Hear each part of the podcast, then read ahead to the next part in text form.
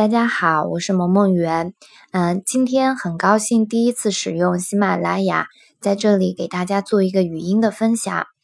嗯，我要分享的内容是些什么东西呢？我想先跟大家说一说我自己的经历吧。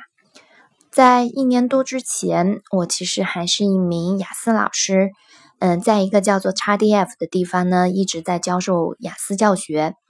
我大学还没有毕业的时候就开始从事这一份工作了，呃，一直到我从英国毕业回来，那从事雅思教学已经有五年多的时间了。呃，这一段时间的话呢，确实给了我非常多的一个锻炼，我自己呢也非常的热爱教学，只是在后来的时间过程之中，我慢慢的开始发现。自己其实会特别迷茫，我并不知道这一份职业走到最后给能给我带来一些什么样的东西和成长。然后的话呢，这一份职业我感觉也不太适合我自己的性格，因为我更喜欢的是去跟别人去分享、去交流，而面对学生，我更多的是在进行一个授课、讲授的过程。那对于我其他职场方面的能力的这个锻炼，其实是没有达到我自己的预期的。所以我在那一段时候的话呢，特别的迷茫，我每一天都在很恐慌的这种心理状态之中煎熬着。我在想，除了教书之外，我还能做些什么？除了教书，我是不是什么都不会了？外面的世界到底是怎么样子的？我一无所知。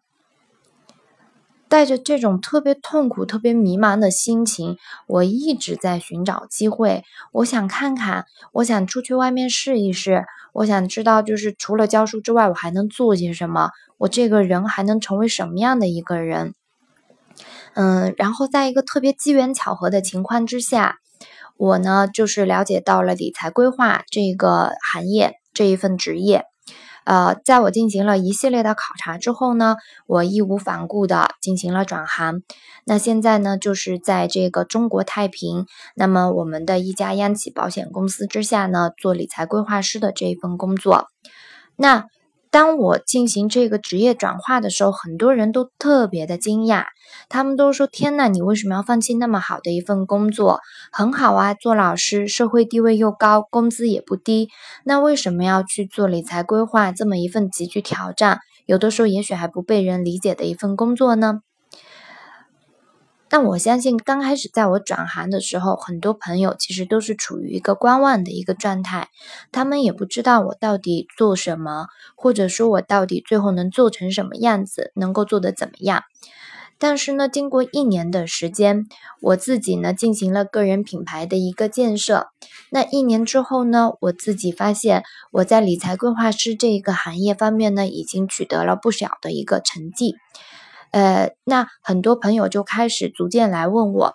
呃，问我怎么样做好这个职业的转化的？我当时是怎样的一个心路历程？我中间做了一些什么样的过程？什么样的一些动作，让我取得了今天现在还算 OK 的一个成绩？那很多人我会发现，其实他们也面临着同样的职业转型的一个困惑，嗯，他们也很想了解，那应该如何去突破自己职业发展的一个瓶颈？那所以我想，既然我之前也有这一方面的困惑，而且这些困惑把我折磨的不轻，那我非常想在这一个平台上面能够跟大家做一些更多的深度的交流以及分享，把我自己的一个心路历程分享给大家。我希望在同样收听这一段录音前的朋友，如果你也有一样的困惑，也许我们能够有一些深度的交流。我想要说的是，每一个人都会面对职业的转型，每一个人也许都会面对自己在职业发展方面的一些天花板，呃，但是这个并不可怕。我觉得最重要的事情是，一定要大胆把你自己的困惑跟想法说出来，呃，去多倾听旁边人的声音，去多倾听旁边人的意见和建议。那这样子，通过一个交流的话，你才能够更多的打开自己的思路和思维，以后才能够会有一个更好的一个发展。所以这也是我今天就是首次尝试录音的一个呃初衷吧。呃，我在录音的时候并没有做任何的准备，没有写什么稿子，完全就是自己想到哪里讲到哪里。希望就是能够给大家一个最真实的一个分享，呃，能够和你一起去探讨。那么，如何做好我们自己的职业的规划，以及突破这个职业的一个瓶颈，或者你对于理财方面有一些具体的问题的话，我们也可以做一些具体的交流。总之呢，我在以后的这个节目之中、栏目之中，都会给大家讲到关于我转型，以及包括职业发展，还有我现在在做的理财规划这一方面工作的一些内容以及要点吧。希望我的分享你能够喜欢，也更希望我的分享能够帮助到你。如果你有一些什么好的意见或者建议，或者你想要有听到的内容，可以在我的微博或者微信留言，嗯，然后告诉我，我会听取大家的意见，给你们分享你们想要听到的内容。